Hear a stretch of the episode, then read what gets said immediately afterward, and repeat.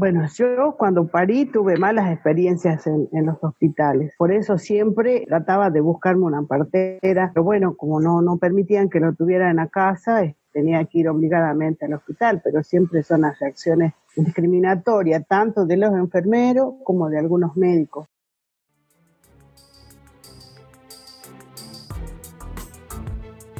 Esto es Los Derechos No Se Aíslan, el podcast de la Investigación Federal de Chicas Poderosas Argentina.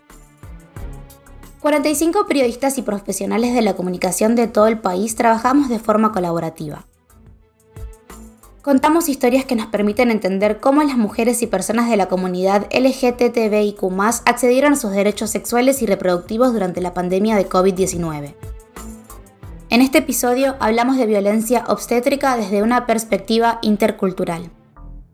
Mira, yo como padre yo tengo que saber cómo al siguiente día vuelvo al hospital de a pedir el informe del médico que estaba esa noche y le pide el informe, digo, doctorcito, vengo, busca el informe del, médico que estaba esa noche que lo tenía mi hijo. Yo estaba con el cacique de acá y mi sobrino. Y bueno, digo, mira, doctorcito, yo estoy reclamando que es justo, lo que me pertenece. Estás escuchando a Víctor Paz. Tiene 37 años y pertenece a una comunidad wichí de Rivadavia, Banda Sur, en la provincia de Salta. Fabiana era la mayor de sus siete hijos y murió al día siguiente de cumplir 21 años, después de parir a su cuarta hija. Los hechos por los cuales hay una denuncia y una investigación en proceso comenzaron con el trabajo de parto de Fabiana alrededor de la una de la mañana del primero de septiembre. La buscó una ambulancia y la llevó junto a su suegra hasta el hospital local Santos Villagra.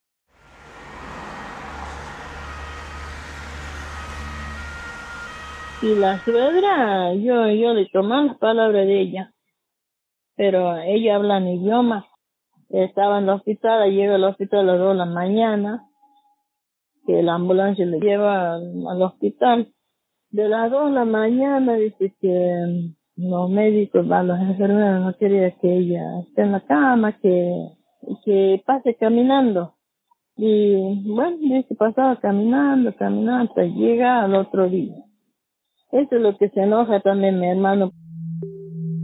La que habla ahora es Liliana, la hermana de Víctor y tía de Fabiana. Cuando dice que la suegra habla en idioma, se refiere a la lengua wichí. Liliana no estuvo en el hospital la noche que su sobrina murió. Reconstruyó la historia a partir del relato de la suegra de Fabiana, quien la acompañó en el traslado de la ambulancia y estuvo en el hospital con ella esa madrugada. Según cuenta, muchas mujeres wichís tienen miedo de ir al hospital porque los médicos se ríen de ellas tiene miedo de equivocarse. Y muchas veces así, pues la, los gentes aborígenes no es porque son tímidos, no es porque no, no quieren hablar, nada más que tienen miedo, que tienen sus errores de, de palabras, de después se ríen. Aunque no se sabe con detalles lo que pasó con su sobrina el día que tuvo a su bebé, esto es lo que recuerda. Dice que la chica le dice que le acompañe y cuando quería entrar adentro dice que la enfermera dice que no, no necesita acompañante, son dos, era médico y la enfermera. Cuando llevan al hospital ya le, le hacen cesárea. A Víctor le mandaron un mensaje recién 10 horas después, a las 11 de la mañana, diciendo que su nieta había nacido y que la iban a derivar a Fabiana a la ciudad de Orán de forma urgente. Nancy, la mamá de Fabiana, se acercó al hospital a ver qué pasaba con su hija, pero no la dejaron verla. Le entregaron al bebé y la dejaron subirse a la ambulancia en la cabina. Detrás viajaba Fabiana con un enfermero. Lo que ella vio en sus ojos la preocupó. La ambulancia recorrió 47 kilómetros y paró en el Hospital de la Unión. La bajaron primero a Fabiana. Nancy pudo verla y la notó sin vida. Con su flamante nieta en brazos, no paraba de llorar. Cuando Víctor se enteró, hizo la denuncia acompañado por el cacique Demetrio Campos. Aquí en este pueblo, lamentablemente, todos se conocen. Si yo hago mal, y si me denuncian, como hayan yo lo necesito de él y él no aprende como debe ser. Hasta ahora mismo yo temo ir al hospital con mi nietito con fiebre porque yo yo sé bien que ellos están sabiendo que yo le he denunciado. Y lo que yo pienso es que mi hija no ha fallecido, ¿no? Acá en Rivadavia, porque tiene cabe un traspapeleo de ahí, porque yo me confunda. Una vez que realizó la denuncia por la dudosa muerte de su hija, Víctor fue al Hospital Santos Villagra para encontrar respuestas. Necesitaba un certificado de defunción. Desde el hospital lo enviaron a buscarlo al registro civil. Llegamos al registro civil y me dice los señores que atienden, mira padre, yo no se puedo hacer de función porque este no está completo en el nombre, no coincide con paraje, no coincide, le falta dos nombres más, ¿cómo es? Y, es muy raro, y vamos al hospital y buscamos al médico que, que él estaba escribiendo de función, no, de licencia. Y ahí tenía par de discusión con los enfermeros, doctor, y el último, bueno, yo te lo voy a hacer. El médico que atendió a Fabiana estaba de licencia, le dijeron. Cuando finalmente consiguió el certificado, hecho por otro médico, no estaban claros ninguno de los datos que se habían completado. No coincidía nada con lo que Enrique se ponerle, no estaba completo el nombre, no estaba completo donde ella tenía el domicilio, no coincidía nada, es como que hacía hacia el boleo. Entonces Víctor fue a pedir un informe a cada uno de los hospitales en donde su hija había sido atendida. Tenía sospechas de que había algo que los profesionales le estaban ocultando. El testimonio de la suegra de Fabiana, que había estado ese día en el hospital, no hizo más que confirmarlas. Dice que había este, sangre, esas cosas en el padre. El padre debe haber como un metro y medio. Imagínate vos los dolores que provocaba mi hija. De esa parte que no, yo no puedo contar porque me da un poco de impotencia. No sé si es ronca, resentimiento, odio, todo, siempre La denuncia que radicó Víctor en la Fiscalía Penal de la Delegación de Pichanal afirma que su hija falleció por mala praxis de los profesionales que la atendieron y exige que se le realice una autopsia. En Argentina, el último informe estadístico de mortalidad materna registra una tasa de 3,7 fallecidas por cada 10.000 nacidos vivos en 2018. La muerte de Fabiana formará parte de la estadística en 2020, y si bien su causa deberá determinarla la justicia, lo que se sospecha es que sufrió violencia obstétrica. La violencia obstétrica puede manifestarse mediante prácticas o conductas que el personal de salud ejerce sobre el cuerpo y los procesos reproductivos de las personas gestantes. La ley de parto respetado, sancionada en 2004, defiende los derechos de las madres, los recién nacidos y nacidas y sus familias al momento de parir. El término parto respetado o humanizado hace referencia al respeto de las particularidades de cada mujer o persona gestante, su etnia, su religión o su nacionalidad, acompañándola a través de la toma de decisiones seguras e informadas. Cuando hablamos de parto respetado nos referimos, por ejemplo, a que las personas gestantes puedan ser informadas de las opciones que tienen y tomar decisiones durante el momento del parto, evitando intervenciones innecesarias y eligiendo la forma de controlar el dolor. Según lo que cuenta Víctor, a su hija no la dejaron parir en las condiciones que ella deseaba. Acá lo que entorpece, digamos, el desarrollo de, nuestras costumbres ancestrales es justamente las nuevas pautas que nos imponen desde, desde el Estado, como también de las religiones foráneas, donde te sacan de tu, propia cultura y, hacen que vos te valores a otras. Entonces, por ahí algunas prácticas ancestrales se van perdiendo, ¿no? O se van tapando. La que habla es Doctorina Zamora, militante wichí que desde los 13 años defiende los derechos de su pueblo. Según ella, en las instituciones públicas de la provincia no solo es común la violencia obstétrica, sino también la violencia institucional sobre las personas wichí el maltrato continúa por discriminación sobre todo, ¿no? Y la falta de capacitación y formación dentro de los profesionales de la salud. Y eso se hace difícil a veces que mujeres quieran ir a los hospitales, sobre todo los de las comunidades alejadas, ¿no? Se va este, generalmente a, a los hospitales cuando ya son partos muy difíciles, ¿no? Yo conozco un caso, este, la cual me contaron, por ejemplo, hace poco, este, fue una mujer eh, a tener familia en el hospital Juan Domingo Perón y le anunciaron a los días este, a su esposo de que había fallecido por COVID, pero que ella había tenido cesárea. ¿Qué podemos saber nosotros si a lo mejor murió en, mientras le practicaban la cesárea o fue negligencia médica? lo más fácil decir que murió por COVID, siempre está la discriminación. Está, sobre todo acá en Salta, que es una de las provincias más racistas que hay en el país, ¿no? La tía de Fabiana asegura que las violencias de este tipo son frecuentes y cuenta el caso de Rafaela, su nieta, quien también parió recientemente.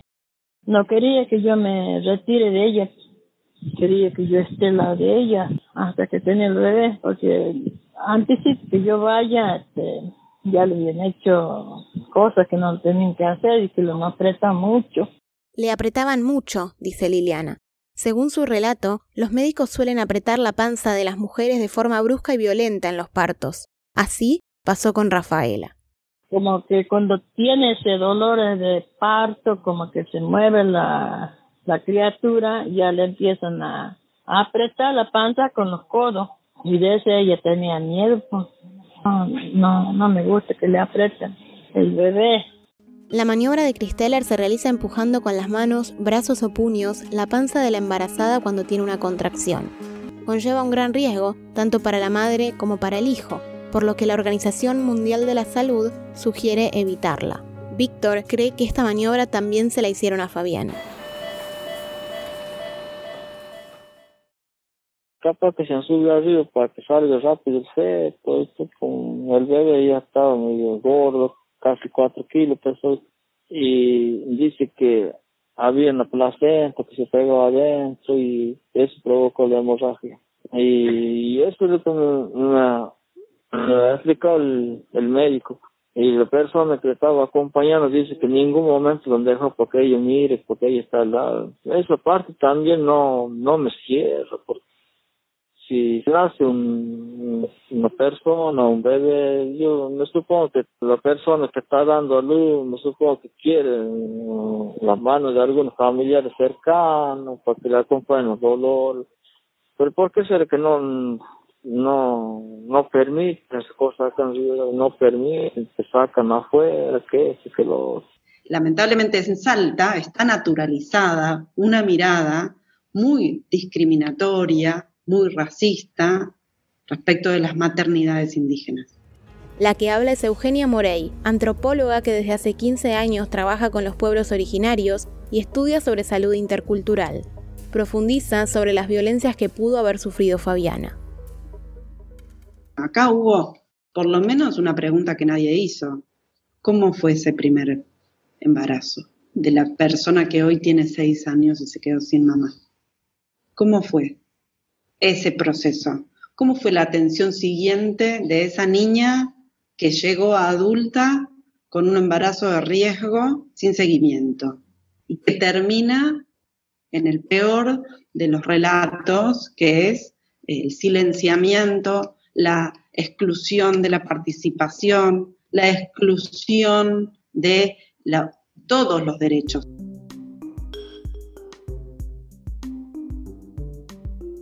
Fabiana era anémica y su salud general incidió en que tuviese un parto de riesgo. Por eso fue directamente al hospital local para parir en vez de tener un parto asistido por su comunidad. La violencia obstétrica de la que se sospecha fue víctima es una problemática latente en el país, que también se ve fuera de las comunidades indígenas. Durante la pandemia, las dificultades para realizar partos respetados fueron aún mayores. En Corrientes, un grupo de mujeres autoconvocadas se organizó para denunciar los casos de violencia obstétrica ante el Instituto Nacional contra la Discriminación, la Xenofobia y el Racismo, el INADI. También consultaron sobre estas vulneraciones ante la Comisión Nacional Coordinadora de Acciones para la Elaboración de Sanciones de Violencia de Género, la CONSAVIG. Según el relato de las denunciantes, una clínica privada comenzó a cobrar un kit COVID-19 de 3.800 pesos como requisito para permitirles a las mujeres el ingreso de sus acompañantes a las salas de parto. El coronavirus no es excusa para parir sin nuestra acompañante. Es el título de la petición que hicieron juntas para visibilizar estos casos a través de la plataforma change.org. Creo que el detonante para que se conociera el caso fue que estamos en un momento social y cultural en el que no se soportan más estas situaciones de violencia y sobre todo también la organización y la salida colectiva que estas mujeres encontraron, que cada una de las denunciantes se sintieran acompañadas y también que generaran cambios y salidas alternativas para visibilizar y reclamar a través de un recursero fue lo más importante. Se generó un movimiento que pocas veces fue visto en cuanto a este tema por la particularidad del momento también. Creo que la cuestión es que no se soportan más las vulneraciones de derechos en la normalidad y menos se va a soportar en plena pandemia. Ella es Belenda Costa, la reportera que investigó estas denuncias en Corrientes. El 15 de abril de este año, el Ministerio de Salud de la Nación había publicado las recomendaciones para la atención de embarazadas y recién nacidos en contexto de pandemia. Allí se especificaba que cada institución debía brindar asistencia a las mujeres y personas con capacidad de gestar y adecuar sus instalaciones para que puedan parir acompañadas. En Río Hondo, Santiago del Estero, Natalie estaba a punto de parir junto a su esposo Javier y a él no lo dejaron acompañarla. Lo que tendría que haber sido una jornada de alegría terminó siendo una trágica. A Javier le avisaron que su hija había nacido y que estaba todo bien, pero tenía que esperar para poder conocerla. Pasaban las horas y mientras esperaba las novedades le avisaron que la bebé tenía problemas y que iban a trasladarla a la capital de la provincia. Jamás le informaron que Natalie tuvo un parto con complicaciones y que sufrió durante horas. Cuando le dieron el alta, tenía el estómago, los brazos y las piernas moradas, se orinaba encima y no podía mantenerse en pie. Como pudo, Natalie contó el calvario que vivió en la sala de parto. La médica le gritaba que si no pujaba más fuerte iba a dejar morir a su bebé. Empujaba su vientre y apretaba sus rodillas contra su panza. Natalie ya no tenía fuerzas, el dolor era demasiado grande, pero seguía pujando sin buenos resultados, así que la trasladaron a un quirófano y le practicaron una cesárea. Sin esperar a que hiciera efecto la anestesia, la médica le cortó el vientre, extrajo al bebé y le informó que estaba muerto. Mientras la cosían, una enfermera advirtió que tenía un vaso roto y que le habían reventado el útero. Con tono burlón, la médica le informó que ya no podría tener más hijos. En ningún momento la dejaron tocar a su hija recién nacida, ni verla, ni acariciarla. Estos casos son solo algunos de los que sucedieron en otras partes del país. En Salta en particular, la violencia obstétrica es una constante en la relación de la comunidad wichí con el sistema de salud, según cuenta Eugenia Morey. El sistema médico hegemónico tiene lineamientos. Ahora, el sistema sanitario público también tiene sus propios lineamientos. Entonces, ¿de cuántas mujeres y por qué sería, digamos, un, problema la, la, violencia obstétrica si las mujeres definen parir en sus casas más que en el sistema sanitario? Podemos pensar en un parto respetado y para clase media, y no podemos pensar en un parto respetado con la complejidad de atender la reparación histórica de un vínculo que ha sido violento, porque silenció, típica respuesta de muchos profesionales, que los indígenas no hablan, no te dicen nada, es que ellos no se comunican. Como, como nosotros somos, como dice, somos que somos ignorantes, y dice que cuando hay este atraso familiar nosotros lo tomamos por algo normal, no no tenemos lágrimas, no tenemos nada, que como algo que es normal, según lo que yo escucho, así lo que los médicos, los enfermeros dicen así. Eugenia y Víctor sostienen que entre los profesionales de la salud circulan mitos sobre las comunidades wichís que respaldan su accionar. Se dice que no sienten dolor y que no hablan no se contempla el hecho de que para ellos parir tiene un significado completamente distinto. Lo que yo entiendo, este, tener un hijo eh, es como muy particular de cada mujer. He tenido cuatro hijos y ningún parto fue igual, porque la, la situación que uno tiene con el médico, el lugar, cómo decide tenerlo, es muy diferente. Entonces me parece que eso pasa en las comunidades también, cuando la mujer tiene que llegar sí o sí al sistema sanitario. Sandra Ruiz, que es abogada de la Secretaría de Asuntos Indígenas del Ministerio de Desarrollo Social de Salta, propone lo que podría ser una solución alternativa utilizada en culturas con mayor respeto a los pueblos indígenas. Por ejemplo, en, México se han generado salas de parto que respetan mucho más las características culturales de cada pueblo. Entonces las mujeres están como en un ámbito de más parecido a lo que hace a su cultura. Nosotros todavía, bueno, a eso no hemos llegado. Eso sería interesante. A las mujeres les cuesta mucho eso, a las mujeres huichis más porque están acostumbradas a que a mostrarse, no están acostumbradas a que cualquiera las revise. Entonces eso ya genera determinada situación. Por eso es que se habla tanto de, de, que realmente sea una salud intercultural, donde se pueda ir amalgamando esto de lo que ya está implementado en el sistema sanitario, pero que se pueda empezar a incorporar lo que hace a la cultura de cada pueblo. ¿Cómo podría ser un parto respetado para las comunidades wichis? Hay una práctica de preparto que es caminar, después este, el manteo, después el, tema de acomodar al bebé, que eso lo hace la partera, ¿no es cierto? Porque hay que ver si viene de, cola, si está normal, ¿me entendés? Entonces, y, el que de alguna manera te, lo mueve al bebé, cosa que vos no tengas el problema al parirlo. Cuando Octorina habla de manteo, se refiere a la rotación de las caderas de la embarazada sobre una manta, las wichis también tienen remedios ancestrales que sirven incluso para inducir el parto cuando está cerca de suceder. Así lo cuenta Liliana.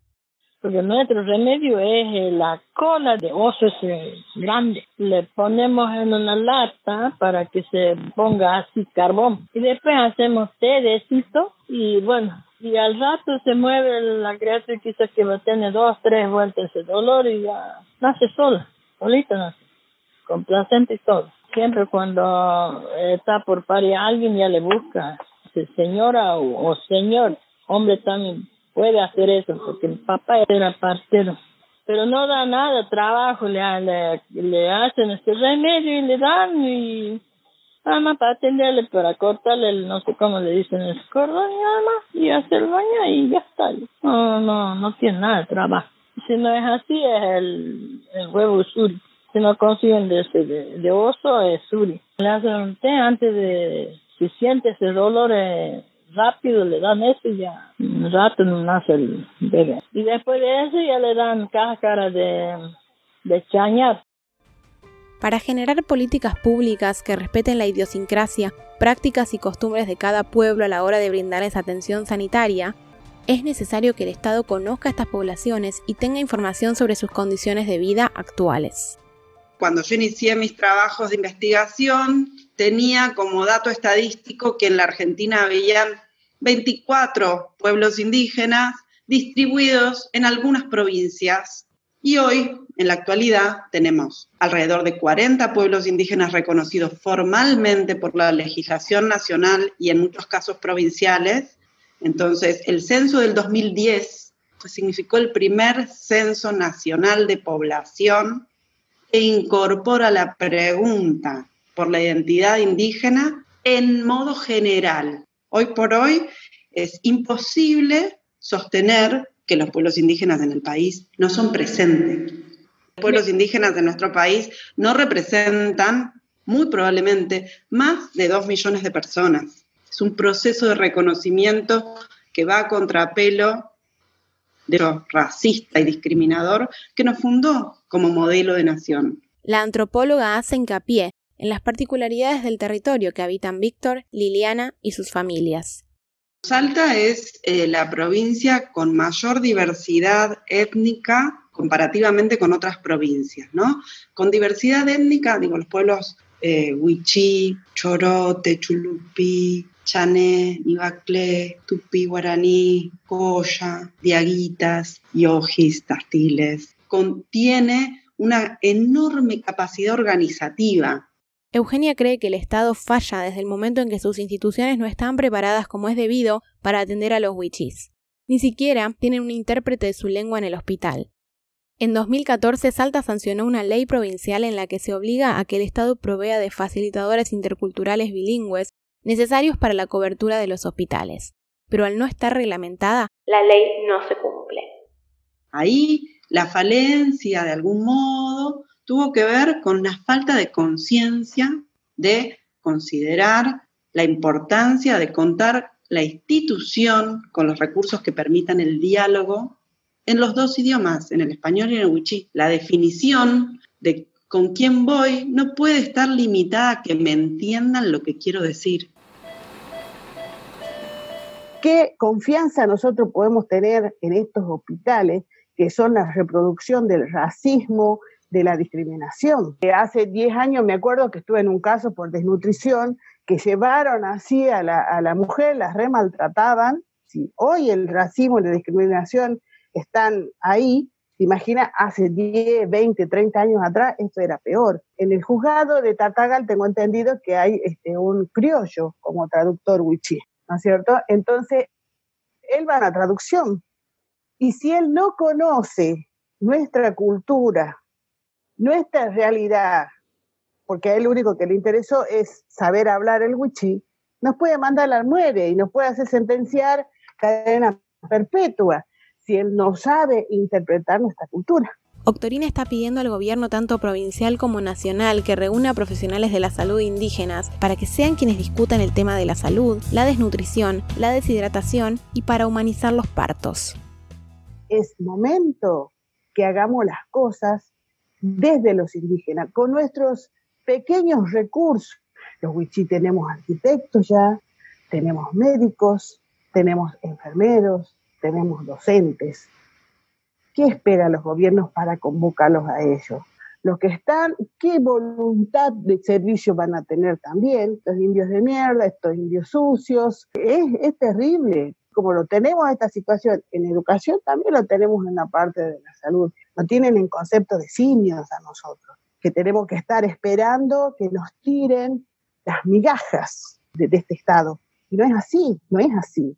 el Estado nos dio en el papel los derechos y es necesario que nuestra gente sepa que existen esos derechos. Por eso es que yo insisto a los académicos de las universidades que en vez de estar apiadándose de nosotros, que pobres los indiecitos, no, agarren su conocimiento, denos talleres, instruyanos para que nosotros frenemos la reproducción de la marginalidad, de la discriminación y el racismo. Además de tener registro en las leyes nacionales de las problemáticas de violencia obstétrica y del derecho a un parto respetado, es necesario que se instruya a las instituciones y agentes sanitarios en las diferencias culturales a abordar en distintos puntos del país.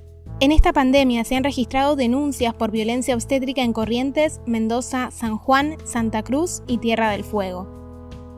Si fuiste testigo o protagonista de una situación de violencia obstétrica, podés llamar y denunciar en Consavil al 011 5300 4000 interno 76633.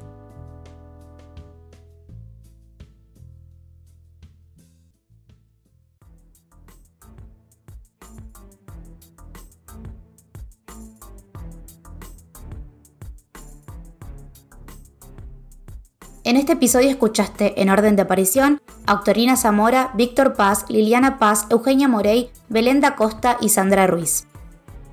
Las historias que escuchaste fueron investigadas y escritas por Silvia Noviaski, Belenda Costa y Marcela Arce. La edición periodística estuvo a cargo de María Fernanda Romain y Bárbara Reed, con la coordinación editorial de Soña Tesa. Este podcast fue guionado, editado, producido y conducido por Andrea Cuquier y Vanina Picolk, con la coordinación de Natalia Restrepo, y contó con el apoyo de todo el equipo de la investigación federal. La locución es de Eugenia Mariluz. La investigación federal fue coordinada por Nicole Martín y Carla Nudel. Podés seguir a Chicas Poderosas Argentina en Twitter, Instagram y Facebook. Para conocer todas las historias de los derechos no se aíslan, visita www.losderechosnoseaislan.com. Esta investigación se hizo con el apoyo de la Federación Internacional de Planificación Familiar Región Hemisferio Occidental y el Fondo de Población de las Naciones Unidas de Argentina.